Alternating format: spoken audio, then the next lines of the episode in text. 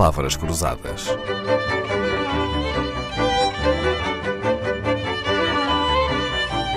Porque quase tudo é uma questão de semântica. Paulo Freixinho, qual é o maior desespero de quem tem a sua profissão, que é ser cruciverbalista? Isto é, qual é a maior dor de cabeça para quem concebe palavras cruzadas? É uma palavra que não cabe? Uma pista que não fica clara?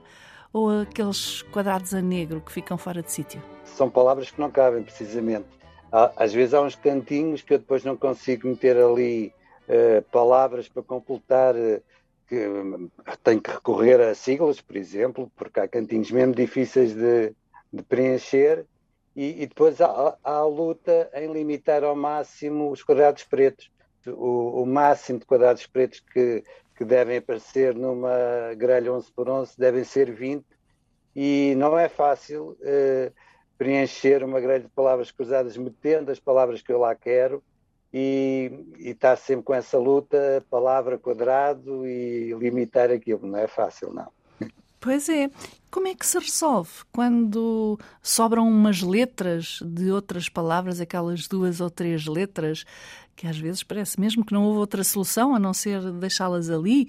Por exemplo, um aru, Uh, eu estou habituada a ver o ao, quando há um ao, uh, estou habituada a que a pista seja dada pelo símbolo químico. químico do ouro, não é? Mas quando lhe sai um aru, um AAR, um UR, como é que resolve as pistas para estas letras? Essas já são clássicos, por isso o aru é o sapto da Amazónia, o Aar, que é, com dois A's e um R, é o rio suíço, é o rio mais famoso das palavras cruzadas. o Ur é a pátria de Abraão, por isso essas pistas são, são fáceis porque são, são clássicas. Há outras mais difíceis, não? Há outras mais difíceis, sim. Para as quais até nem uh, deve haver eu, pistas, não é? Uh, pronto, uma pessoa, uma coisa que eu evito, por exemplo, é recorrer a uma, uma enciclopédia, por isso é que eu uh, não começo pelo dicionário. Antigamente havia esse hábito de pegar numa, numa enciclopédia e ir à procura de palavras que ninguém conhecia praticamente. Eu evito isso. Por isso eu só recorro a essas palavras mais esquisitas quando não consigo mesmo uh, encontrar outra solução, ou tenho que refazer tudo. Claro. Paulo Freixinho, para conceber umas boas palavras cruzadas também precisa ter cuidado com as pistas, não é? Precisa dar Sim. perguntas ou pistas uh, isentas de várias interpretações ou não? Não sei. O que é que considera uma boa pista? Uh, depende, por acaso aí depende. Se nós quisermos que a pista seja fácil, ir ao encontro do maior número de, de pessoas, Pronto, há aquelas pistas clássicas que toda a gente sabe.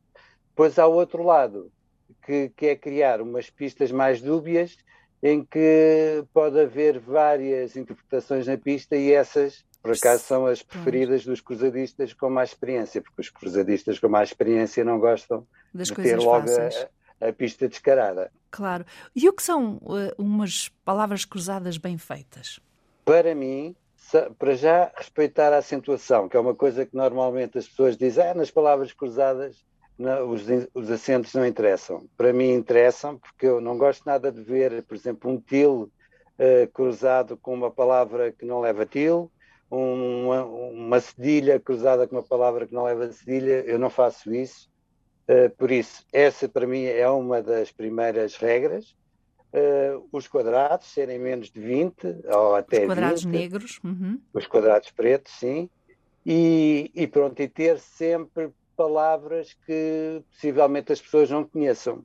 Por isso chama-se as cerejas, e são as tais palavras que eu vou buscar à literatura e que se a pessoa que está a fazer as palavras cruzadas encontrar aí uma palavra que nunca ouviu falar, já valeu a pena. E essas palavras chamam-se cerejas? Eu chamo-lhe cerejas. É a cereja do topo do bolo. Que engraçado. Paulo Freixinho, uma referência no mundo das palavras cruzadas em Portugal, seja em jornais, em revistas, em livros ou online. Paulo Freixinho é o autor de Palavras Cruzadas. Faz disso a sua profissão, que tem um nome muito curioso, cruciverbalista.